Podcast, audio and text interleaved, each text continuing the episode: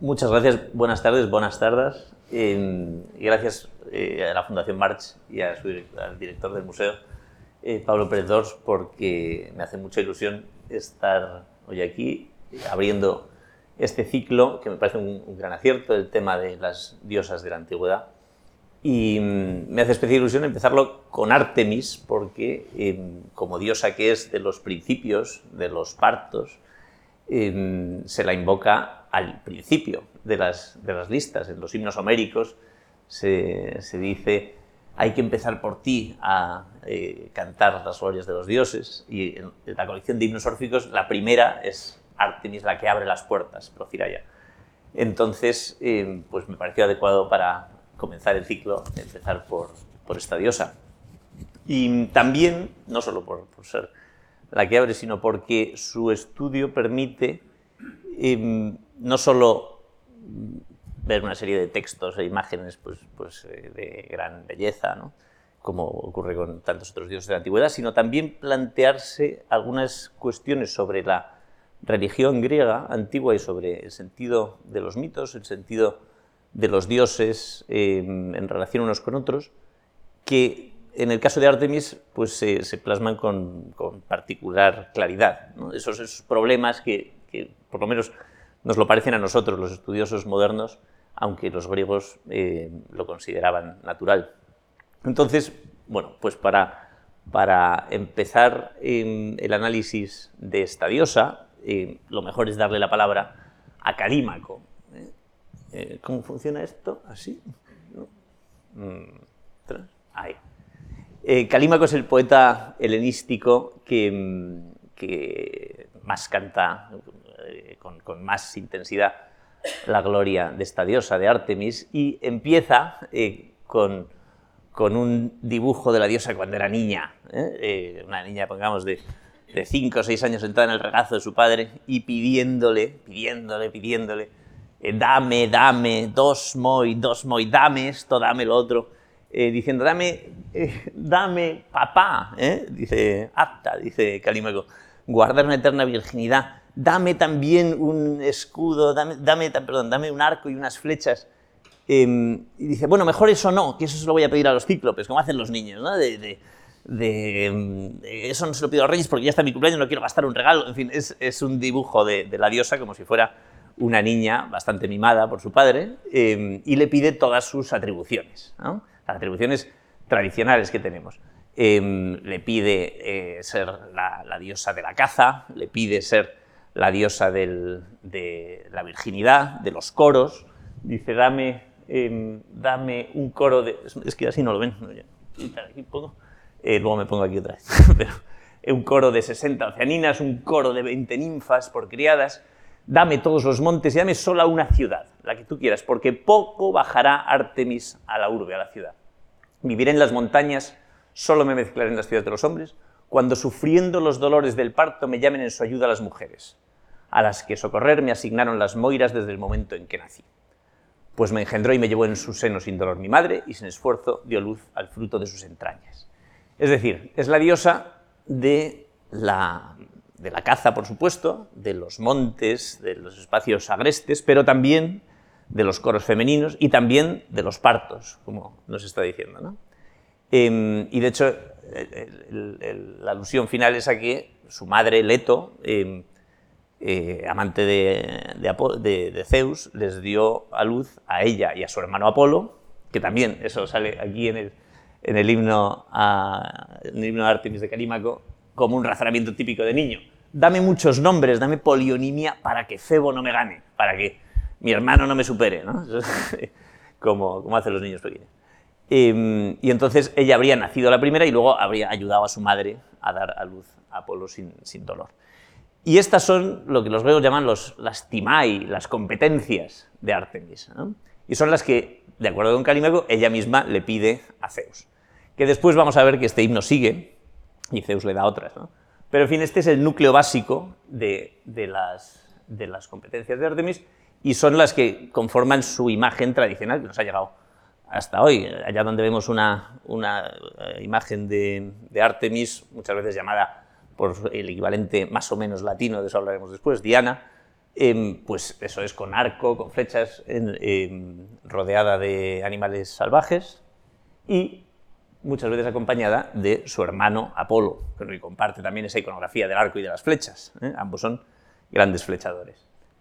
Em, esto de estar en, el campo ¿no? como cazadora, acompañada de, en este caso, de perros de caza, con esta virginidad que es una virginidad que comparte con otras diosas, pero, como ya nos cuenta el himno homérico Afrodita, em, también son vírgenes Atenea o Estia, por ejemplo, pero lo son de un modo diferente.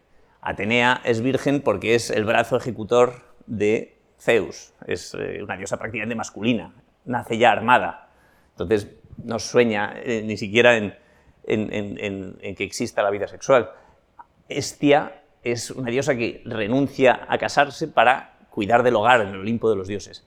Artemis es virgen porque está en el umbral de, en, el umbral de la madurez.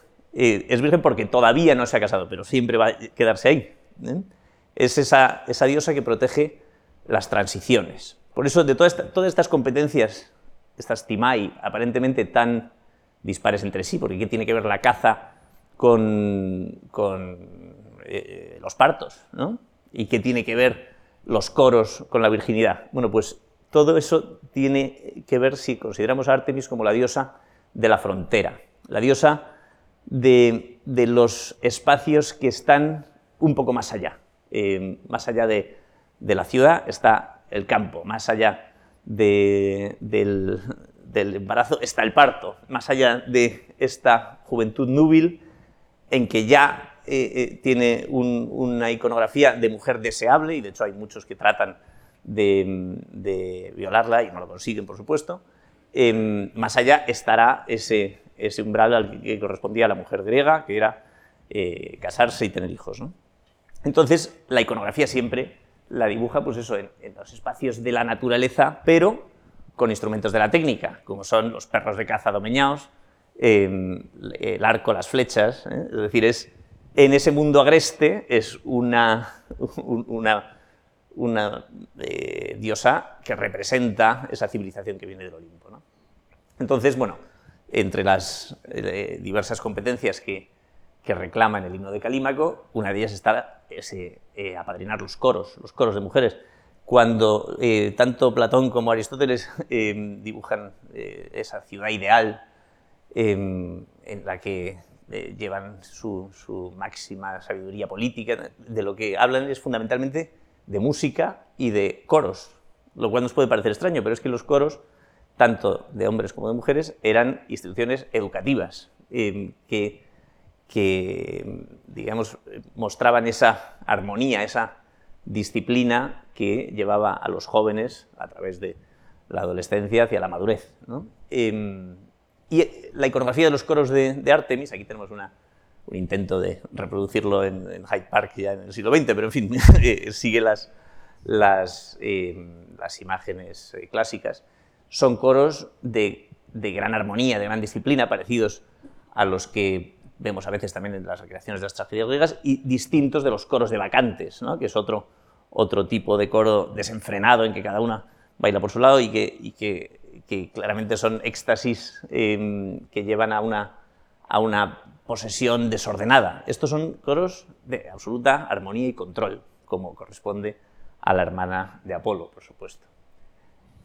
Y en fin, todas estas competencias, pues lo que llevan es a que, siendo diosa de la frontera, de los, de los momentos y de los espacios de peligro, sea la diosa que más invocada es como salvadora, como soteira. Em, es la divinidad que más se le invoca así después de Zeus en Grecia. Em, que más se invoca en las inscripciones. Curiosamente, en la literatura, como vamos a ver, su imagen es bastante distinta. Em, eh, aquí tenemos tres ejemplos. Pues, en, la primera, eh, porque una mujer pausotoqueya que ha terminado de dar a luz, pues le da las gracias con una inscripción votiva, que muchas de ellas tienen a veces imágenes de Artemis con los, con los, los que le agradecen su protección. ¿no?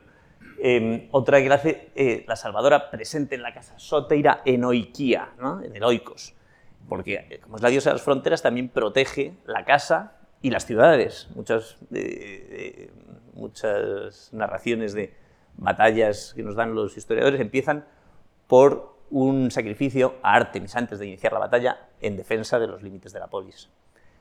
Y una derivación curiosa de esta, de esta eh, capacidad de Artemis de proteger en las transiciones es que también es la diosa de las manumisiones de esclavos.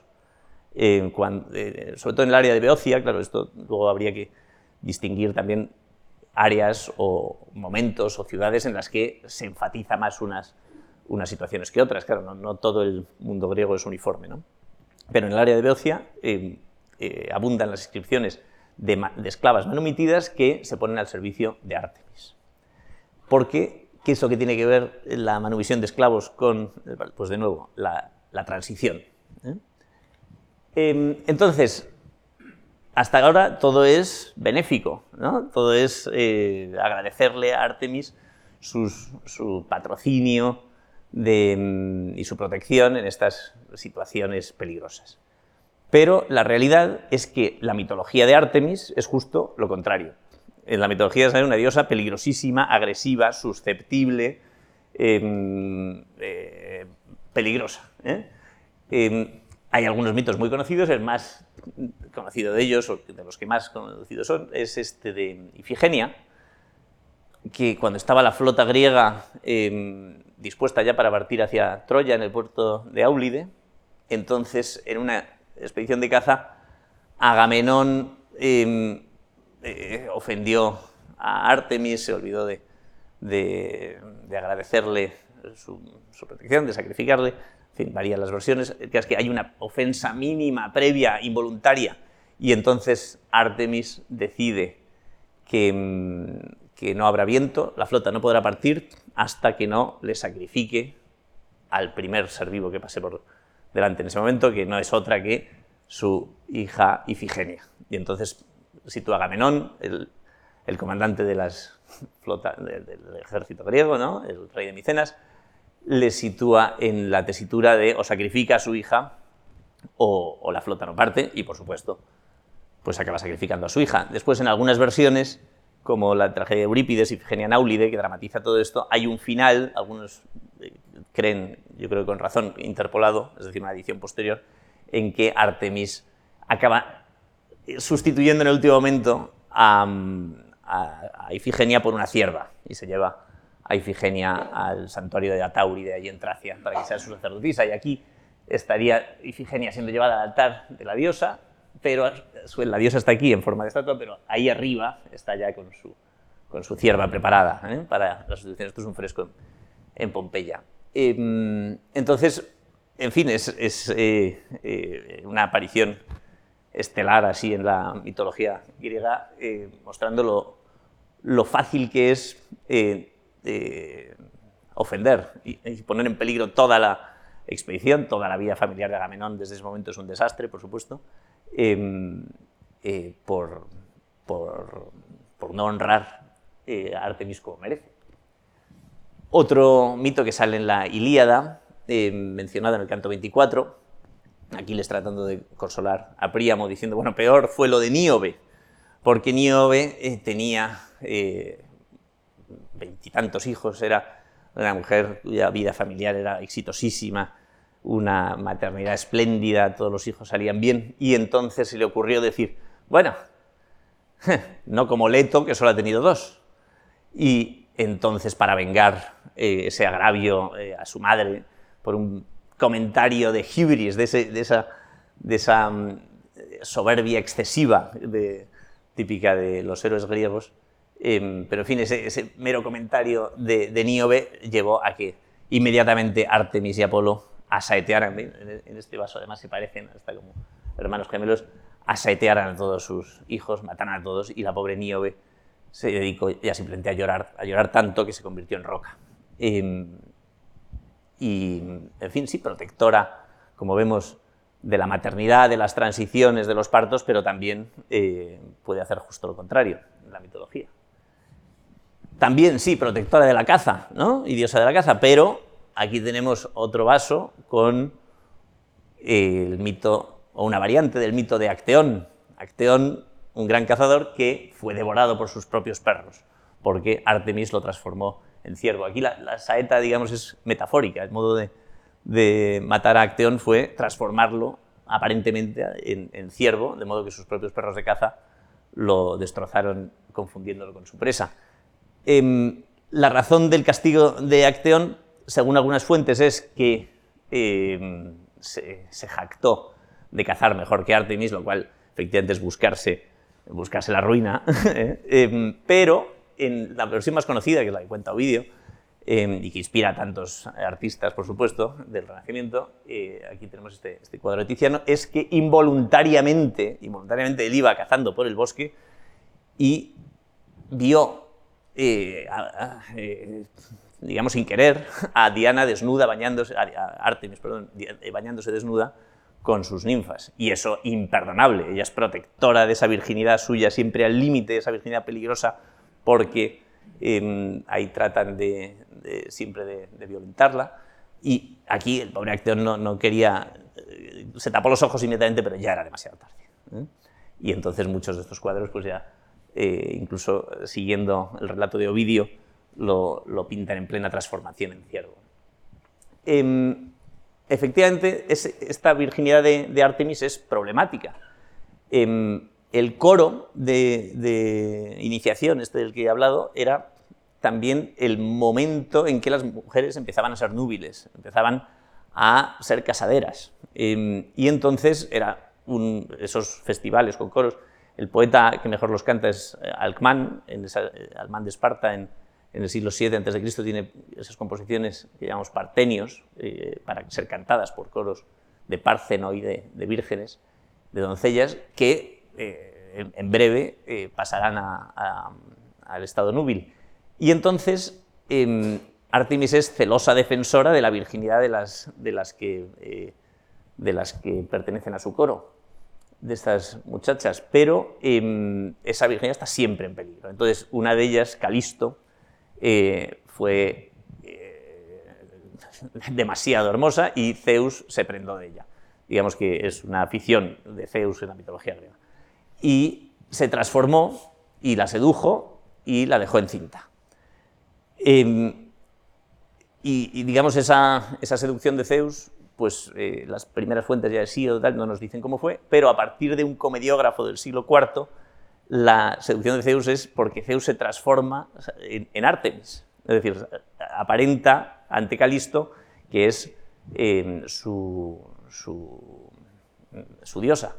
Y entonces em, esa seducción sería pues, prácticamente el único momento de relación homosexual femenina en, la mitología griega, que hay, muy poco, así como en el ámbito masculino hay más, en, eh, del ámbito femenino prácticamente no hay, no hay nada, salvo este mito. Entonces, em, la habría seducido como Artemis y después la habría dejado en cinta y al, en un momento dado, pues claro, se, descubre, porque con estos baños en, los ríos, en el campo, en un momento dado pues, pues se ve que está embarazada y entonces la transforma en osa como castigo y ya según unas versiones pues eh, eh, la cazan, según otras eh, acaba catasterizada en la osa mayor, en fin, ya luego todos estos mitos son, son la delicia, son una mina para los poetas en tragedia, en épica, para conseguir pues efectos dramáticos y conflictos y explicación de, de las constelaciones en los poetas helenísticos, etc. Em, pero quizá el, el, mito que más juego dio, eh, por lo menos en la tragedia, em, esta ambivalencia de Artemis, que, es, es, protectora pero a su vez peligrosa, em, es el de Hipólito.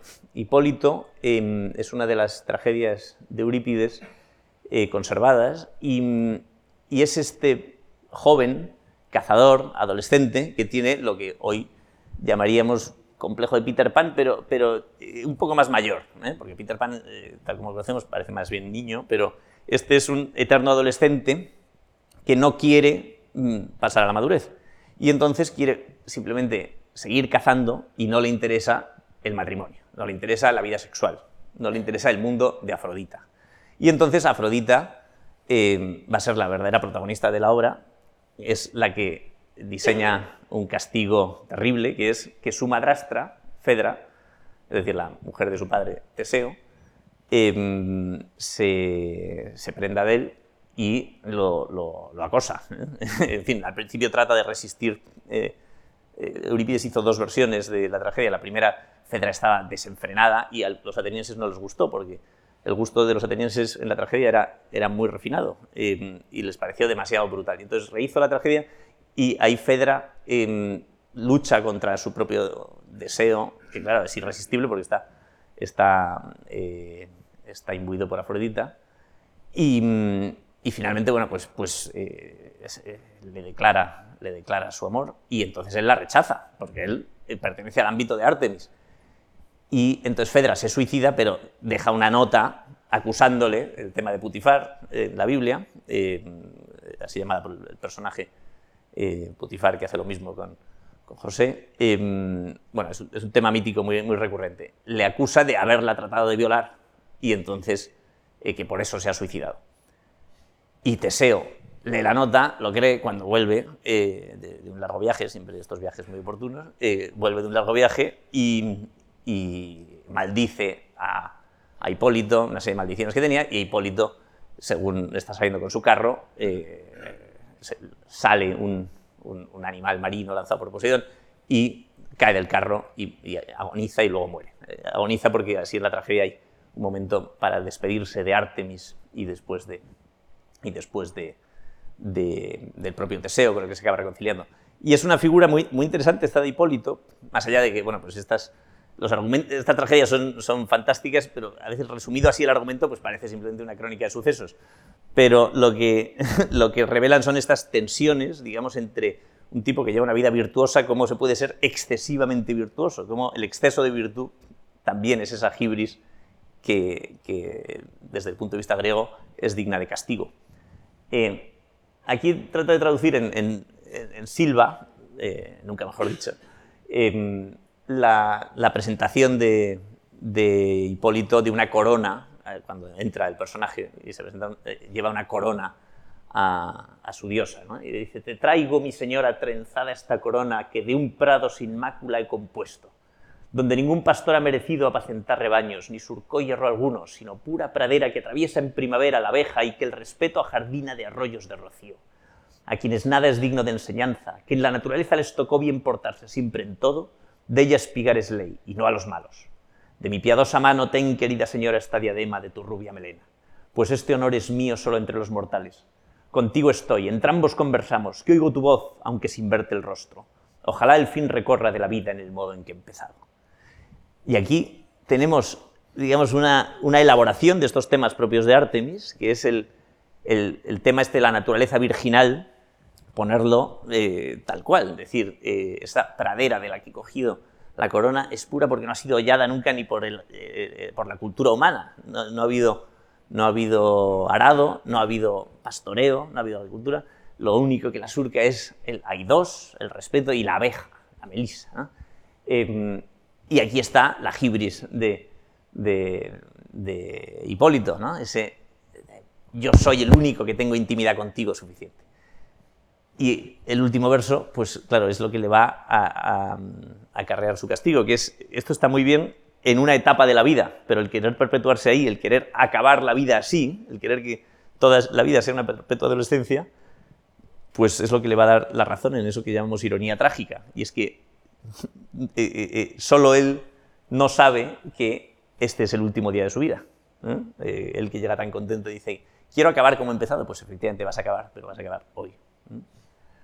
En fin, em, digamos que, estos mitos y otros, pues, el jabalí de Calidón y, Orión, en fin, hay, muchos mitos en los que, en la mayor, eh, vamos, el, 90% de la mitología de Artemis no es protectora, sino mm, peligrosa, castigadora.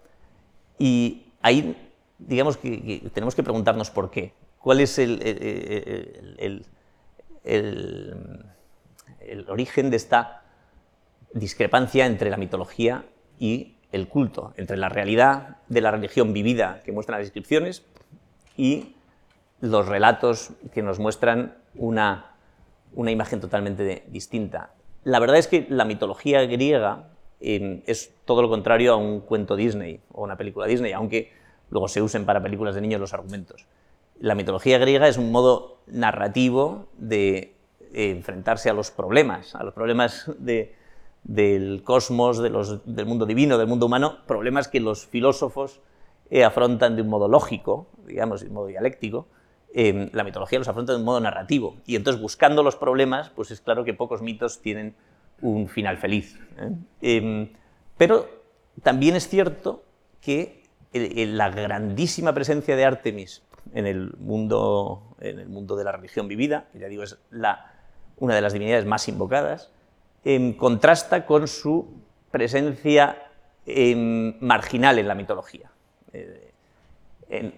Aquí, vamos a ver este, este texto inicial, que es el de Homero, en que, en fin, la ponen en su lugar. Otras diosas de las que se hablará en, este ciclo son mucho más importantes que Artemis. La propia Afrodita, en Hipólito, eh, vamos, arrasa con su protegido.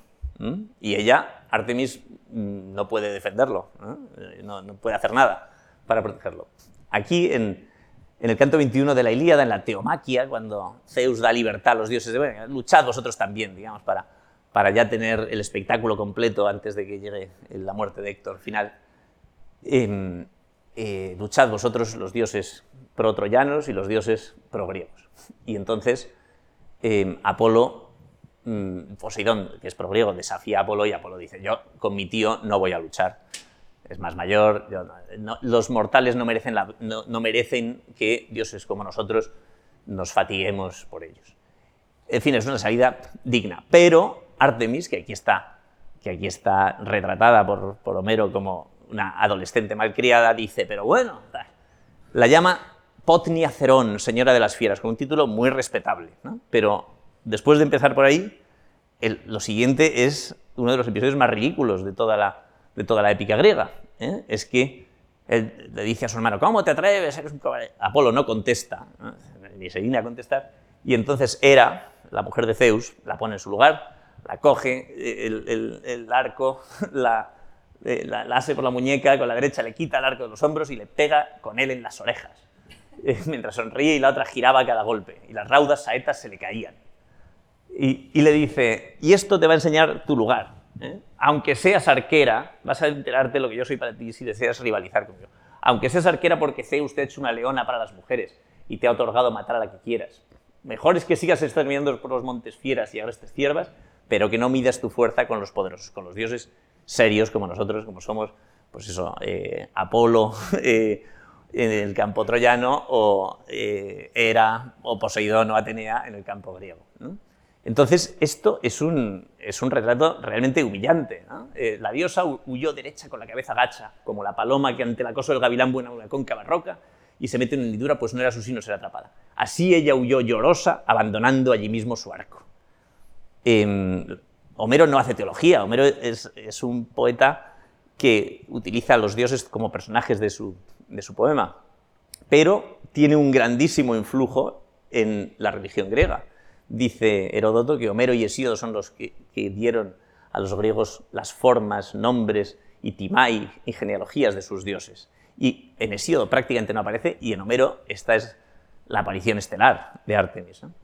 Em, entonces, esto plantea otro de los problemas em, que tenemos siempre con Homero. La religión de Homero es la inicial, el, estado inicial de la religión griega y a partir de ahí eh, se va evolucionando y Artemis va ganando importancia o bien es una decisión de Homero el, tener a Artemis en, ese lugar secundario. Em, tradicionalmente se pensaba lo primero, ¿eh? se pensaba que Homero ofrecía el estadio más primitivo de la religión griega. Y entonces, por ejemplo, como Dioniso no aparece en los poemas homéricos, se decía, bueno, es un, llegado tardío al panteón griego. Pero cuando en los años 50 se descifraron las tablillas micénicas del siglo de, del, bueno, de 1200 a.C., las descifró, Michael Ventris, que había estado descifrando códigos alemanes en la Segunda Guerra Mundial, y entonces esa habilidad la, puso en las tablillas micénicas. Y ahí apareció Dioniso. Aparece también eh, el nombre de Artemis, por cierto. Con lo cual queda claro que Dioniso existía en el, en el panteón griego mm, mucho antes que Homero, en el segundo milenio. Que si Homero no le saca en la Ilíada ni en la Odisea, por algo es.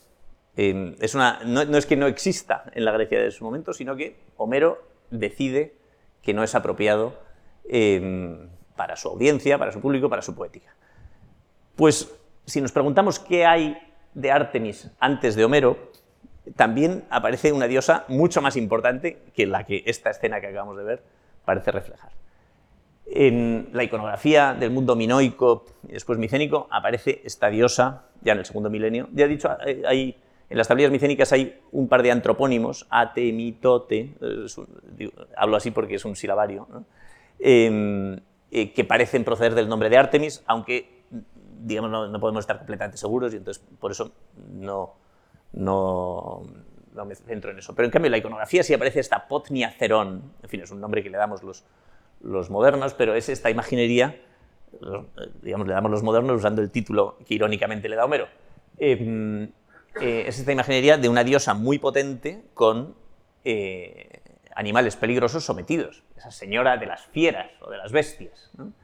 Em, esto era en la iconografía micénica y en época arcaica, eh, un poco después de esta es la cuestión homérica famosa, pero en fin, supongamos la composición definitiva de los poemas homéricos en torno al siglo VIII, VII después de Cristo, tal como los, antes de Cristo, perdón, tal, como los conocemos, em, pues justo después está eh, esta iconografía de la Potnia Cerón omnipresente, aquí en el asa del vaso François, en la que a su vez, en, el friso, en un vaso en el que a su vez en el friso está esa Artemis hermana de Apolo mm, más tradicional, ¿eh? como, como si, digamos, esto, esta imagen heredara la iconografía tradicional y en cambio en el friso ya tuviéramos esa influencia homérica. Em, otro vaso beocio pues muestra eso, a la potnia cerón eh, con los animales de, todos, de todo el espacio, las aves, eh, las fieras, el pez ahí dentro, hay esa, cosa ahí al lado de, esa cruz amada, ese símbolo solar, pues parece también marino, ¿no? Y animales tanto eh, de, caza como fieros.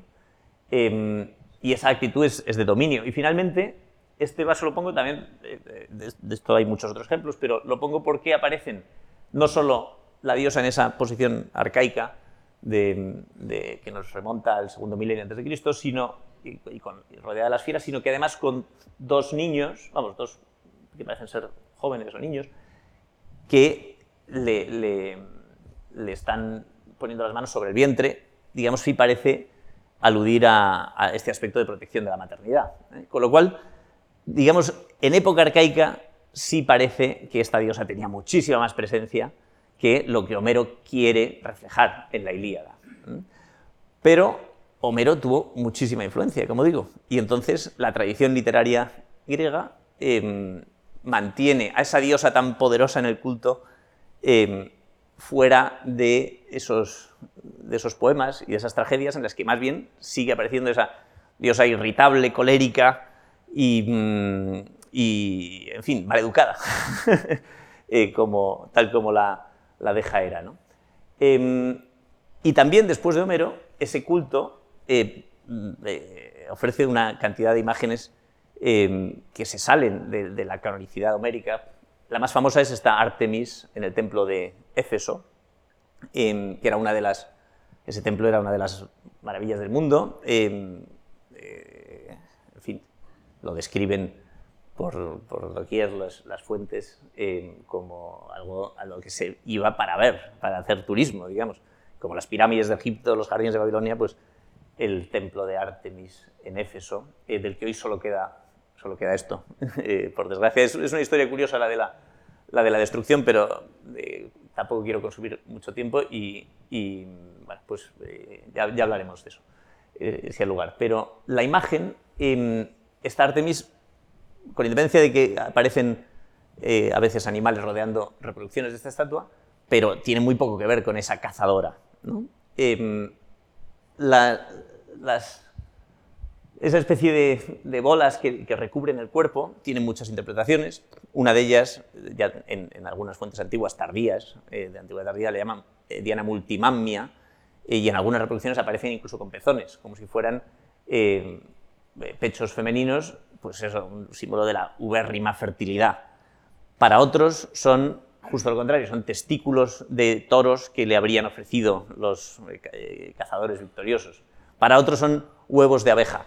Para otros, y yo creo que esta es la que más visos de posibilidad tiene, aunque es la más aburrida, es, mucho más eh, divertido lo de los testículos de toros, pero, pero probablemente son eh, copias romanas, digamos, en, modo de escultura ya de mármol, de la estatua eh, de época arcaica aderezada con adornos que le ponían en Éfeso, con, siguiendo una tradición probablemente medio oriental, ya de época hitita, en que las bolsas cargadas pues, de, grano o de objetos eran símbolo de, prosperidad y de fecundidad.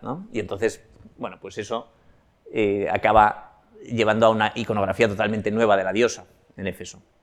Entonces, em, esta multiplicidad, y bueno, por supuesto hay muchos más santuarios de Artemis, también en, Esparta el santuario de, Artemis Ortia, em, en el que se sitúan estos poemas de Alcmán de los que he hablado, y Pausanias, este viajero griego que en el siglo II va describiendo diversas ciudades y templos, eh, de las diosas de las que más habla, es de Artemis. Entonces Calímaco, por el que hemos empezado, continúa el himno, eh, después de todas esas peticiones de Artemis, dame, dame, dame, diciendo, así habló la niña, y quería tocar el mentón de su padre, que es el gesto de súplica en la poesía antigua, extendiendo en vano los brazos una y otra vez, porque no llegaba, claro, tan niña era, eh, para alcanzarlo. Su padre inclinó la cabeza riendo y dijo, acariciándola, dice, em, que las diosas me den hijos semejantes, me preocuparé bien poco de las iras de la celosa era, por supuesto que Calímaco es consciente del pasaje homérico y está reivindicando un poco a su diosa. Porque la poesía helenística no solo presta atención a eh, temas que la poesía heroica deja de lado, por ejemplo, esa estética de los niños y del, cariño paterno-filial, sino pues eso, también busca los rincones no, no explorados por Homero, como Artemis, para, para desarrollarlos. Y dice, recibe cuanto has querido pedir, todas esas atribuciones tuyas tradicionales, pero mucho más también que va a darte tu padre. Ella había pedido una sola ciudad, ¿Mm? Algunos dicen Troya, otros quizá Éfeso, no sabemos a qué se refería eh, en esa, primera. Pero dice, no solo una, 30 ciudades te concederé, no solo un recinto amurallado, 30 ciudades que no verán a otra ciudad, solo a ti, serán llamadas de Artemis. Compartirás con otros dioses otras muchas ciudades, tanto el interior como costeras, y entonces en todas habrá altares y bosques consagrados a Artemis.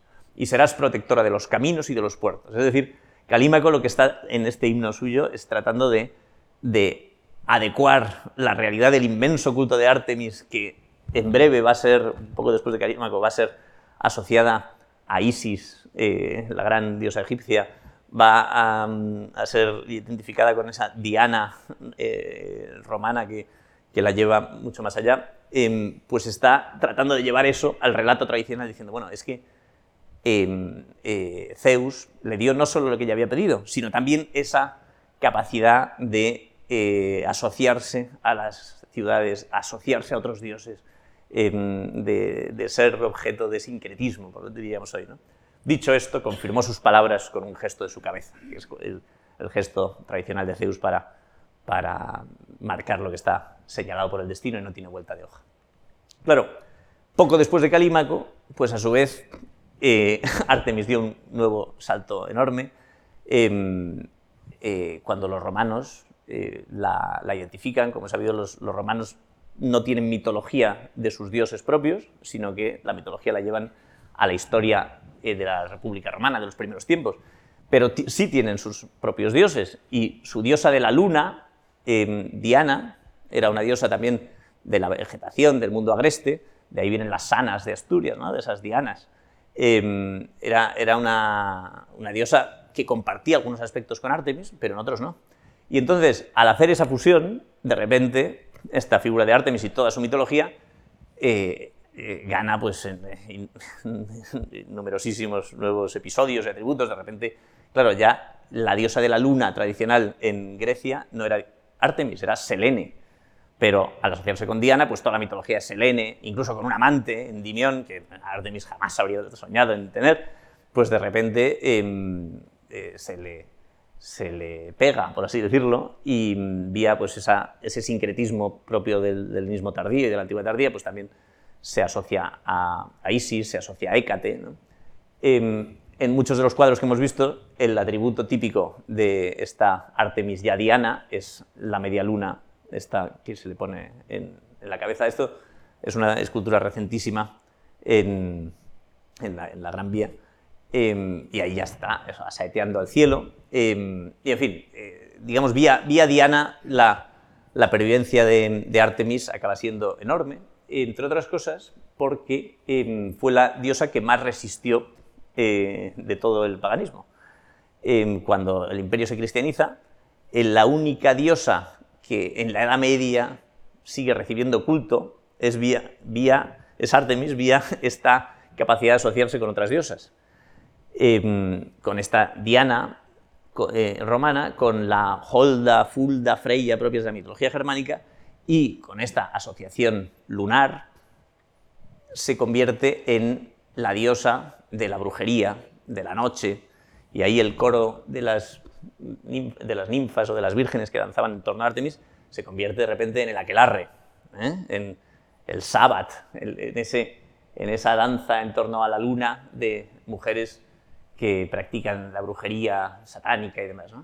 Em, he puesto este cuadro de Rembrandt porque, porque me, me, hace gracia que, digamos, hemos visto estos, estos retratos barrocos de Rubens de Tiziano, además de Artemis y ese, ese coro de vírgenes suyas, pues totalmente em, ideales, exuberantes, bellísimas. Y aquí, sin embargo, Rembrandt las pinta con este aire como de brujas, ¿no? de feas. Em, yo creo que, que eh, inequívocamente remitiendo a esta, como dice el tostado, cuando decimos escribió más que el tostado, el tostado es un tratadista del, del 16 que tiene una frase paradigmática, Diana est diabolus. ¿eh? detrás de Diana está Satán, está el diablo. Esto es porque la única diosa que sale en el Nuevo Testamento, eh, la única deidad pagana, es Artemis. Cuando Pablo y sus seguidores y, sus discípulos van a, a Éfeso, allí Mm, los comerciantes en torno al templo de, Artemis en Éfeso se, enfadan con este, esta nueva predicación. Dicen, grande es Artemis de los Efesios, y, la, los echan. ¿eh? Entre otras cosas porque les van a arruinar el negocio de venta de estatuillas de, Diana y del templo, que, era un negocio que, está por todo el Mediterráneo. Em, y entonces, claro, siendo la única diosa que aparece como rival, pues eso también em, le da, le da la prestigia, digamos, como el enemigo a batir, ¿no? el enemigo eh, encarnado en esa diosa de la brujería. Pero yo no quiero acabar en esta mala nota sobre Artemis, porque ya sabemos que es peligroso. Entonces, eh, no quiero llevarme ningún flechazo, así que voy a acabar eh, con la invocación que el gran devoto de Artemis, el tipo que más en serio se ha tomado Artemis en la historia, que fue Hipólito, le lanza cuando llega y dice, Potnia, potnia, semnotata, tsenos, genezlon, jaire, jaire, moi, okora, latus, arte, mikairios, kalista, parthenon, jamegan, katuranon, naie, seu patria, naulan, tsenos, oikon, jaire, moi, okala, kalista, tonkat, olimpon. Y así acabamos para satisfacción de Artemis.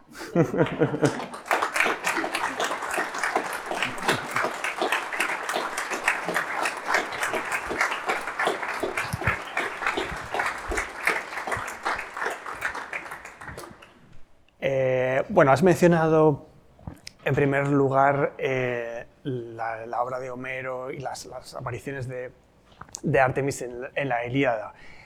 ¿Aparece por casualidad en la Odisea también?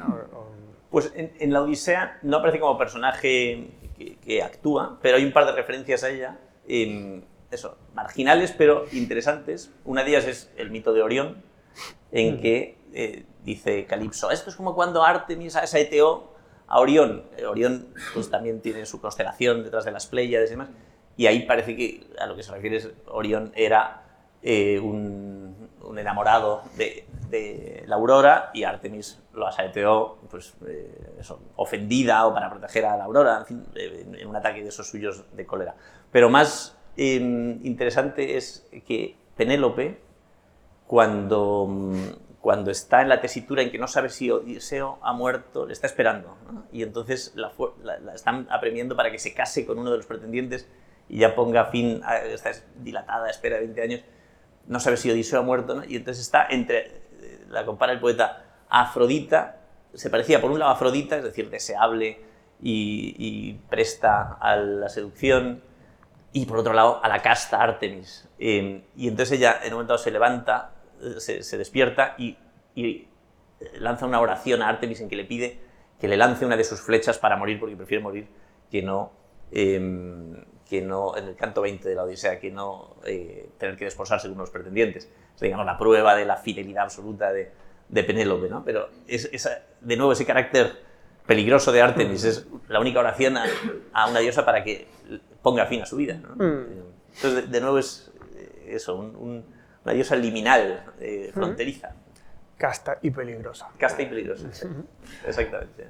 Ah, y me da curiosidad, antes también has mencionado el, el templo de Artemis en Éfeso y has contado que quizás hay algo más que decir es al respecto. no, quería perder mucho tiempo en eso, pero, pero la causa de la que, la causa fundamental por la que tenemos una sola columna de lo que era una de las maravillas de la antigüedad, pues por supuesto es que lo que no destrozaron los bárbaros, lo destrozaron los barberini, ¿no? Entonces, eh, pues todo eso pues se puede construir en la Éfeso, las iglesias de la Éfeso tan antigua, medieval, ese, el templo fue destrozado con la cristianización, pero es que hay una anécdota buenísima que nos cuenta, yo creo que, es Plutarco, en que hay un tipo de Éfeso que en el siglo IV decidió quemar el templo de Artemis y lo destruyó para ganarse un nombre que fuera em, recordado eh, por los siglos de los siglos. Y efectivamente sabemos cuál es su nombre, pero no lo vamos a decir para no seguirle el juego, ¿eh?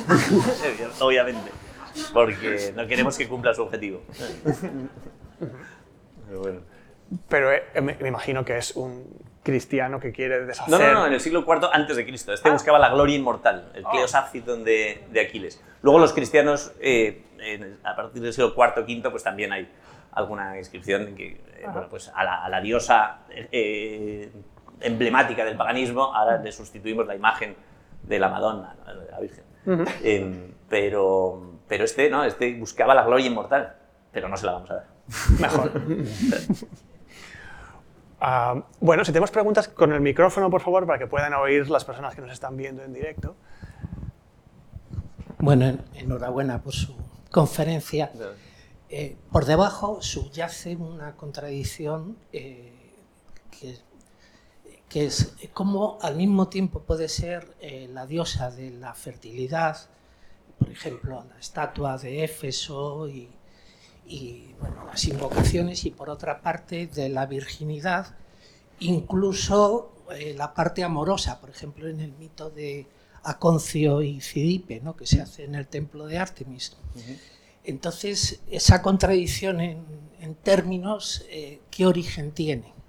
Pues efectivamente es, muy buena pregunta porque em, la, contradicción está ahí.